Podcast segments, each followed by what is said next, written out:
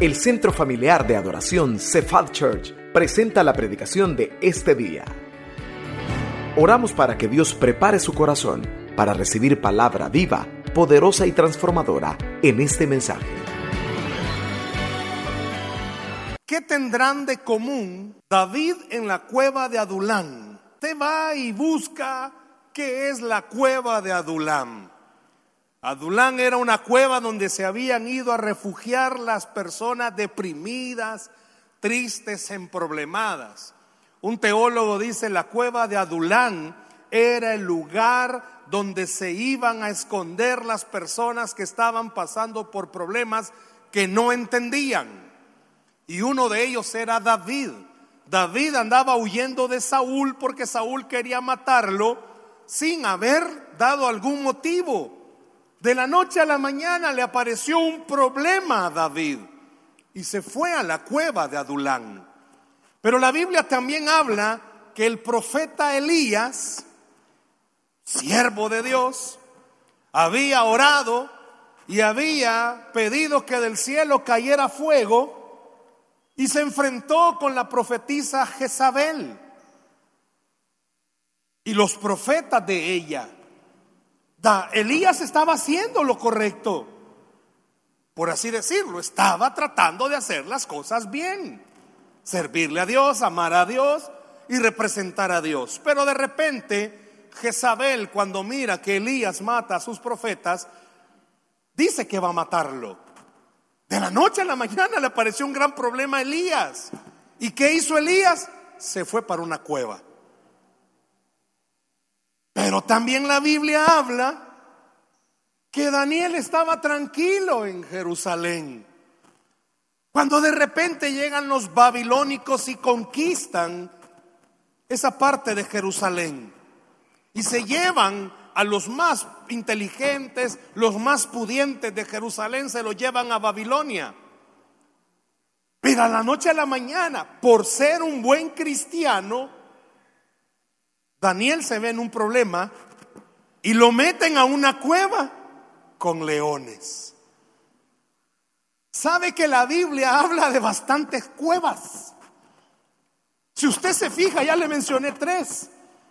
Y parece ser que, por así decir, preguntar el problema de alguna se mete a para toda personajes que esta tarde yo, David en la es a nadie le gustan los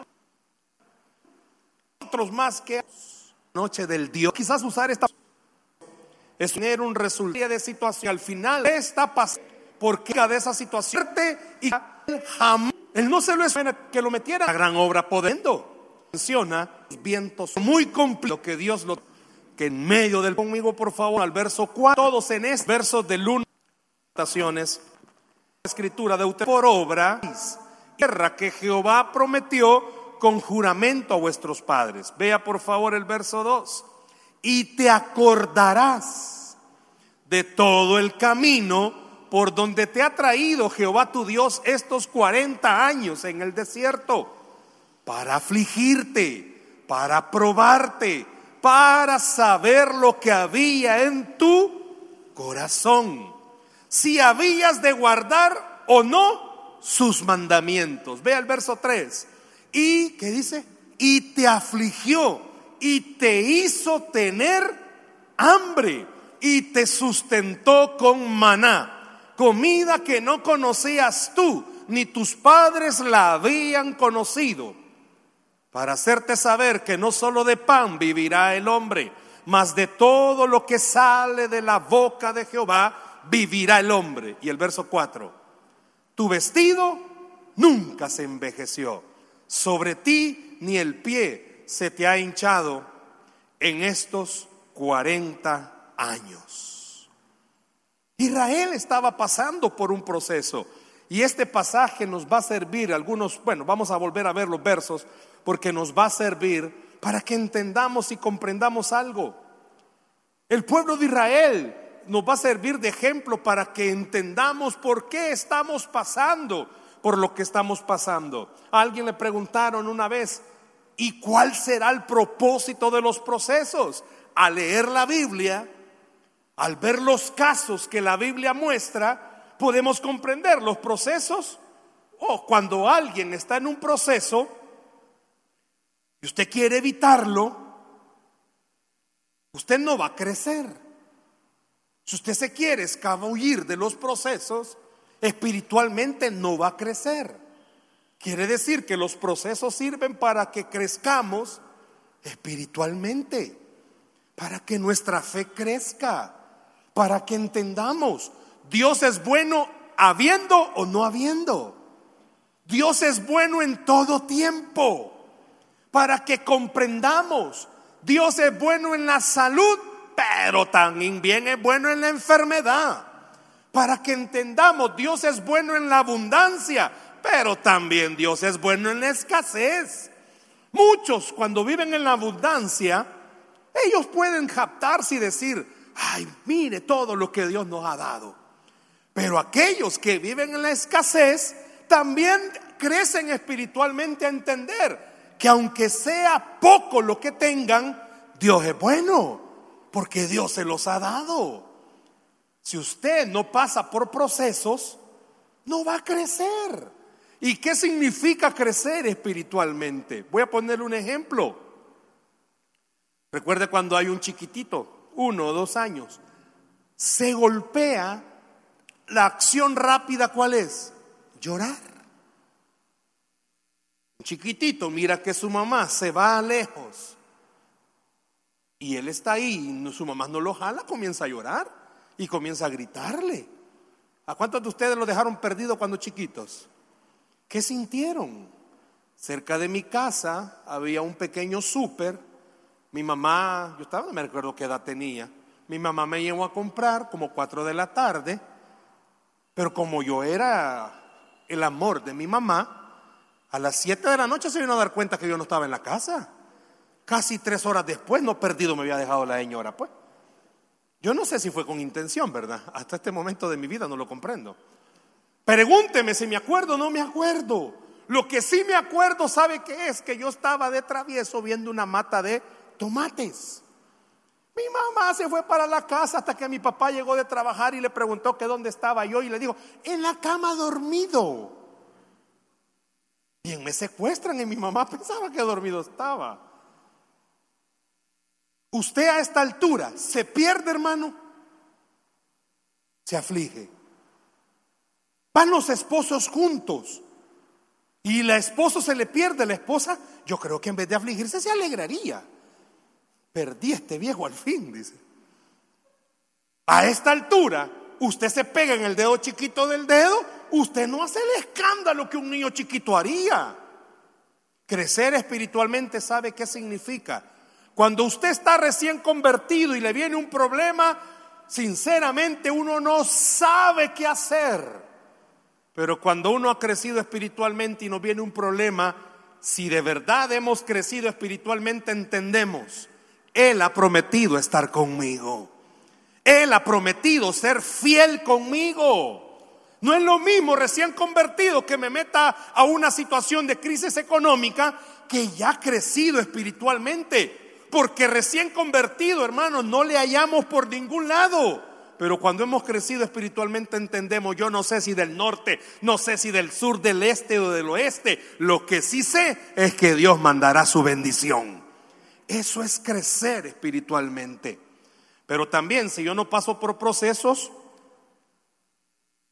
yo no maduro. ¿Y qué significa un cristiano maduro? Un cristiano maduro es aquel que sabe y comprende que en esta vida en la que usted y yo estamos, no siempre va a ser color de rosa. No siempre va a ser bonito los días, no siempre va a haber sol, no siempre va a haber un buen clima. En esta vida sabemos que hay días torrenciales, hay días de escasez, hay días de sequía, hay días de problemas, hay, hay líos por todos lados. Pero hemos aprendido a entender algo. Con todas esas cosas, Dios sí puede. Mi Dios sí puede. Los procesos también le enseñan a uno a valorar lo que uno tiene. Cuando usted está en un proceso, Dios le enseña a valorar lo que usted tiene. Y sabe que también le enseña a valorar lo que se perdió. Muchos en los procesos perdemos algo y Dios nos enseña a valorar. Pero también en los procesos, óigame, no solo valoramos lo que tenemos, no solo valoramos lo que perdemos, también valoramos lo que no tenemos aún, pero estamos creyendo que Dios puede dárnoslo. Le puedo preguntar algo en esta noche, todavía faltan, decía hermano Ramoncito, 27 días para que este año termine. Muchos, como todos los años, ay, yo quiero que termine el año, ¿cómo que se van a acabar los problemas? Si lo único que cambia es la página del calendario, hermano, los volados ahí van a estar todavía. Pero usted puede cambiar con una mentalidad distinta y esperar algo para el 2023. Mire, todos los años se oyen tantas bullas por todos lados que el 2023 aquí, que el 2023 allá. Es cierto, la vida está cada día más cara, la vida cada día está más difícil. Pero el proceso que usted ha vivido todo este año tiene que enseñarle una cosa sencilla. ¿A cuántos de ustedes Dios los abandonó este año? Con confianza. ¿Cuántos de ustedes esta noche pueden decir, Dios no estuvo conmigo ningún día de este 2022? Ah, pues ya aprendió algo en los procesos. ¿Qué aprendió? Que no importa lo que venga en el 2023, el Señor va a estar con nosotros. ¿Cuántos creen eso? Denle un aplauso al Señor entonces, por favor. Dios va a estar con usted. ¿Cuántos de ustedes han pasado por momentos donde no hay ni una puerta, hermanos? No hay salida, no sabe qué hacer. Pero usted sabe una cosa. La Biblia dice que al que clama Dios le responde. Y usted ha aprendido en los procesos. El mundo te puede dar la espalda. Tu mejor amigo te puede decir no. Tu familia te puede decir no. Pero cuando tú has buscado al Dios de los procesos, el Dios de los procesos siempre ha estado contigo. A mí me llama la atención este pasaje de Deuteronomio. ¿Por qué? ¿Cómo comienza? Este no te lo puse, pero ¿cómo comienza el versículo 1? Cuidaréis de poner por obra todos los mandamientos que yo os ordeno hoy. ¿Por qué? ¿Por qué comienza así? Porque no es fácil el proceso por el cual el pueblo de Israel ha pasado. Hermanos, si yo me pudiera bajar, no es fácil este proceso que usted está viviendo. Cuéntenos su proceso. Cuéntenos qué ha estado pasando. Cuéntenos qué ha estado viviendo. No es fácil. No es fácil la situación de cada uno de ustedes. Y como no es fácil, Dios está pidiéndole a usted, por favor, por favor, que en este proceso no se te olvide que yo estoy contigo, que nunca te he dejado y nunca te voy a dejar.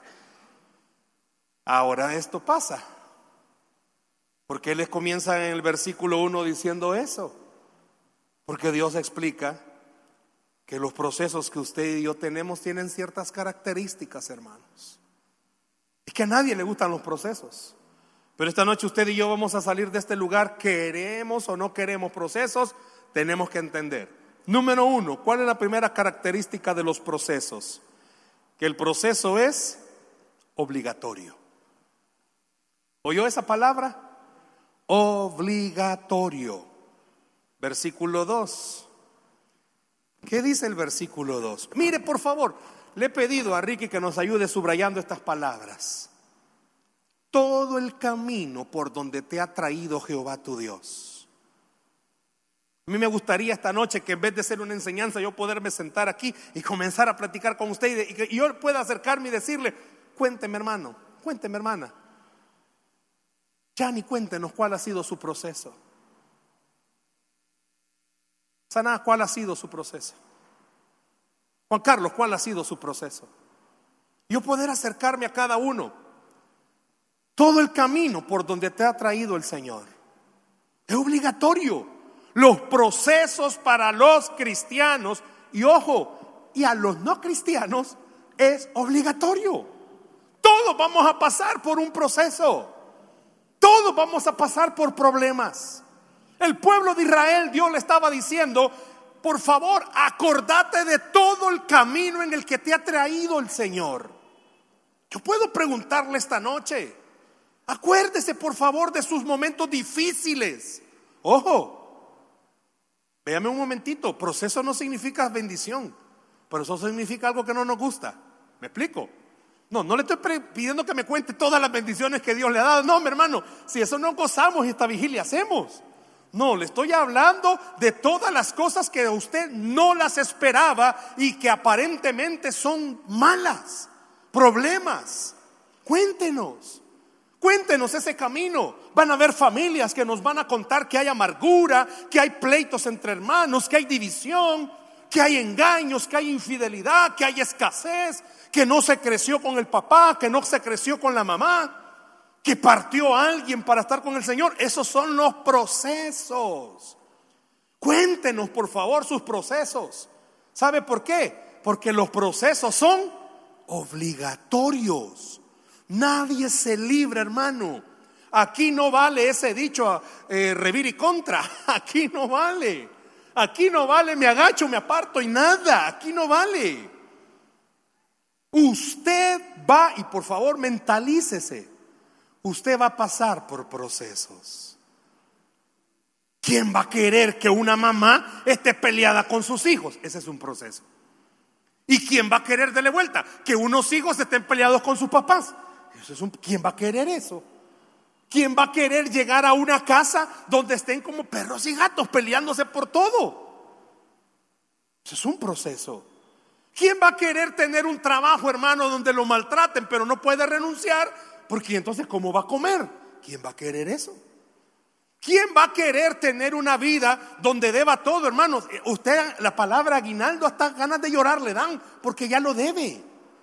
Y ya debe el aguinaldo de 20 años en adelante. Usted estaba esperanzado, voy a sacar el 25% el otro año. Ya se fregó, dicen por ahí.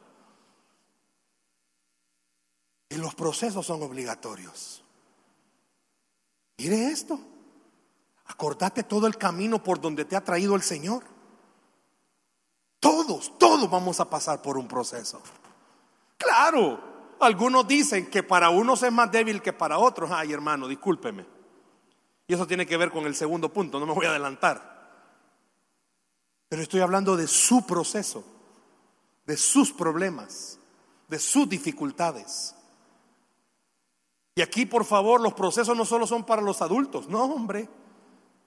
Hable con los hijos, también ellos tienen sus procesos. ¿Cuántos que tenemos hijos adolescentes están luchando con este problema de que no se aceptan como son, que son porque hay íconos a nivel mundial que si la niña no se parece a esa modelo, sufre porque no se ama como eso, el varón si no es como él, sufre porque no se ama si no es como esa persona. ¿Cuántos sufren con eso? Son procesos. Muchas veces usted quizás se ha preguntado por qué tantos problemas a su vida. Pues hoy Dios le está diciendo, porque son obligatorios, hija. Es obligatorio que pases por problemas. ¿Y por qué a Dios le encanta que pasemos por problemas? Ya lo dijimos. Son los problemas los que nos van a ayudar a crecer espiritualmente y nos van a hacer entender, este mundo está dominado por el enemigo.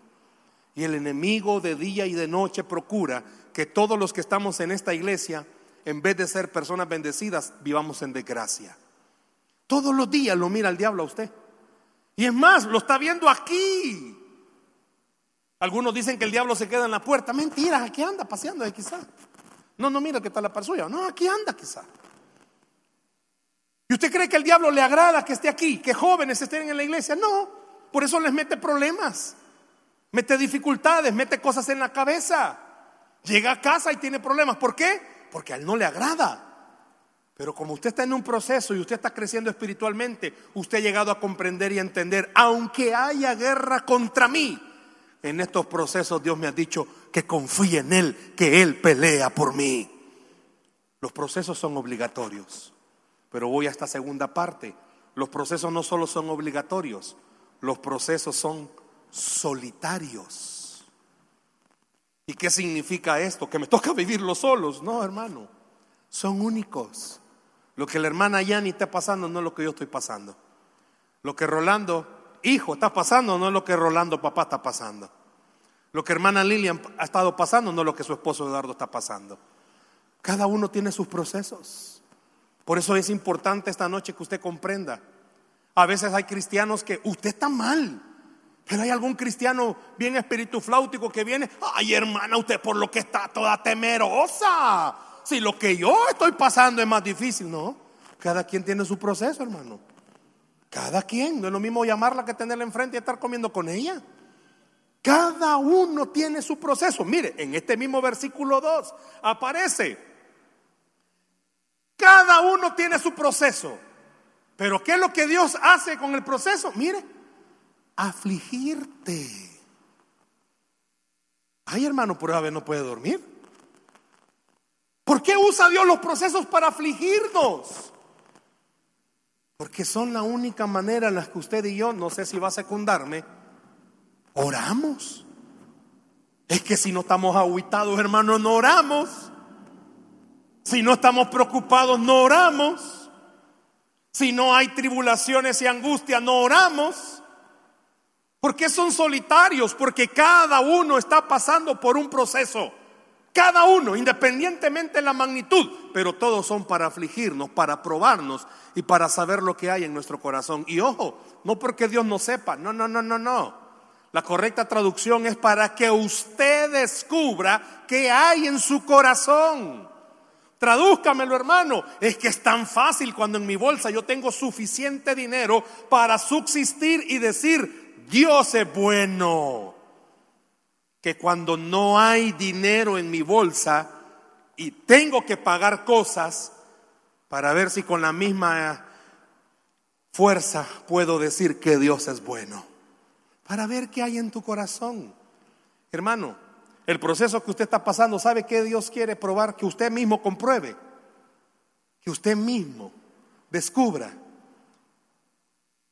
que aunque no vea la salida, que aunque no vea el camino, que aunque no vea la respuesta, a usted nada lo haga cambiar de opinión, que Dios es bueno, que Él es bueno. Déselo al Señor el aplauso, por favor que aún con lágrimas en su corazón, aún viendo que todo está en contra suya, nada lo haga cambiar de opinión y que usted pueda decir, aunque esté duro, Dios es bueno y de esta Dios nos va a sacar. ¿Cómo lo va a hacer? No lo sé, pero Dios es bueno. ¿Qué pasó en el? Por eso comenzó diciendo, por todo el camino que te he traído Hermanos, si es tan fácil, miren, en esta época todo mundo, ¿verdad? Anda hablando con un corazón. Híjole, a mí me encanta, mi padre me enseñó que esta época era una época tan linda. Ver luces, ver aquí, ver allá. Él me enseñó muchas cosas. Que a mí, allá a esta altura, digo, ay, por eso me gusta esto, me gusta el fútbol. Me gusta aquí, me gusta allá. Pero también esta época es una época donde mucha gente se amarga, se entristece porque no lograron cosas en este año o les pasaron más problemas que en otros años anteriores. Deténgase, mire por todo el camino donde Dios le ha traído en este 2022 y dígase a usted mismo, Quizás no tiene, quizás no va a terminar con todo lo que ha esperado, pero sí va a terminar creyendo algo este año. Dios no me ha soltado, Dios no me ha abandonado y Dios no me ha dado la espalda. Mire dónde está esta noche, hermano. Quiere decir que usted tiene esperanza. Cada uno está viviendo sus procesos. No solo es obligatorio, no solo es solitario. Esta es la parte o una de las partes que no nos gusta. Tiene que entender. Número tres, que los procesos son dolorosos. Ay, hermano, esta parte no le gusta a nadie. Los procesos son dolorosos. Mira el versículo 3, por favor. Ahí, sencillo. Y te afligió. ¿Y qué dice, perdón? Y te hizo tener hambre. Mira, hermano, no es lo mismo levantarse en la mañana sin hambre a levantarse en la mañana y que no haya para comer. ¿Me explico? No es lo mismo que usted se haya pegado una gran forrada un día antes y que al día siguiente usted no tenga hambre hasta allá por las 10 de la noche del siguiente día. Una galleta, no es lo mismo. No es lo mismo, hermano, saber que le están llamando para cobrarle y que porque se atrasó, se le olvidó, no pagó, a que le estén llamando porque usted no tiene para pagar. No es lo mismo, hermanos. Con cariño digo esto para la familia. No es lo mismo estar pensando en Elmer ahorita. No es lo mismo.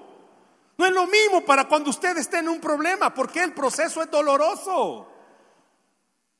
Piense por favor todo lo que este año usted ha tenido que pasar. Bueno, no solo este año, piense en todo lo que ha estado pasando, ¿verdad que no es fácil? Pero mire, qué interesante esto. Dice, te afligió y te hizo tener hambre. La traducción, o una mejor traducción es, y te hizo pasar por hambre. ¿Había en el desierto para comer? No, no había, hermanos. Y comenzaron a murmurar y comenzaron a decir, allá en Egipto comíamos esto, allá comíamos lo otro. ¿Cuántos este año quizás han pasado por situaciones donde usted mismo dice, no hombre, quizás yo estaba mejor antes de abrir mi casa para un live yo estaba mejor antes de ir a la iglesia, yo estaba mejor antes de hacer esto, yo estaba mejor aquí, yo estaba mejor allá? Los procesos son dolorosos. Muchas veces la familia se va a desintegrar y eso es doloroso. Muchas veces el matrimonio se va a distanciar y eso es doloroso. Muchas veces vamos a pasar por la pérdida de alguien y eso es doloroso. Hace un año mi padre todavía estaba vivo y para mí todo este año ha sido un proceso, un proceso, un proceso. Todos los días llegaba a mi casa en la tarde, yo miraba una cabecita blanca que me esperaba. Todo este año ha sido un proceso de llegar a mi casa, no ver esa cabecita blanca. Pero a, a, lo largo de todo este proceso yo he entendido, por eso Dios me ha hecho pasar por hambre. ¿Por qué? Porque cuando yo entiendo que es doloroso lo que me está pasando, y Él lo sabe que es doloroso. Uno de los versos que más me ministra mi corazón es cuando usted lee que si usted está llorando, dice que Él también está llorando. Y que Él se compadece de sus hijos. Una traducción mejor dice es que si usted está mal, el Señor está ahí a la par suya. Y si usted se tira al suelo a llorar, ¿qué cree que hace el Señor? Sentado en su trono viéndolo. No, la Biblia da a entender también el Señor se tira con usted. Si usted está en la cama llorando, ah, el Señor parado, ay hija, y vos sos líder. No, se tira a la cama con usted. Si usted se cierra en su carro porque no quiere hablar con nadie y comienza a llorar, ah, el Señor está allá afuera, ah, qué mujer de poca fe. No, la Biblia de entender, también Dios está en el carro adentro llorando con usted. Porque Él sabe que el proceso que usted está pasando es duro. ¿Usted cree que es fácil para una mamá clamar porque sus hijos del Señor no quieren saber nada. En la carne decimos, está bueno que el diablo te lleve, pero por dentro mmm, sentimos el dolor. ¿Usted cree que es fácil para hijos ver que sus papás no quieren nada con el Señor? Cada uno tiene su proceso. Y eso nos lleva al cuarto punto.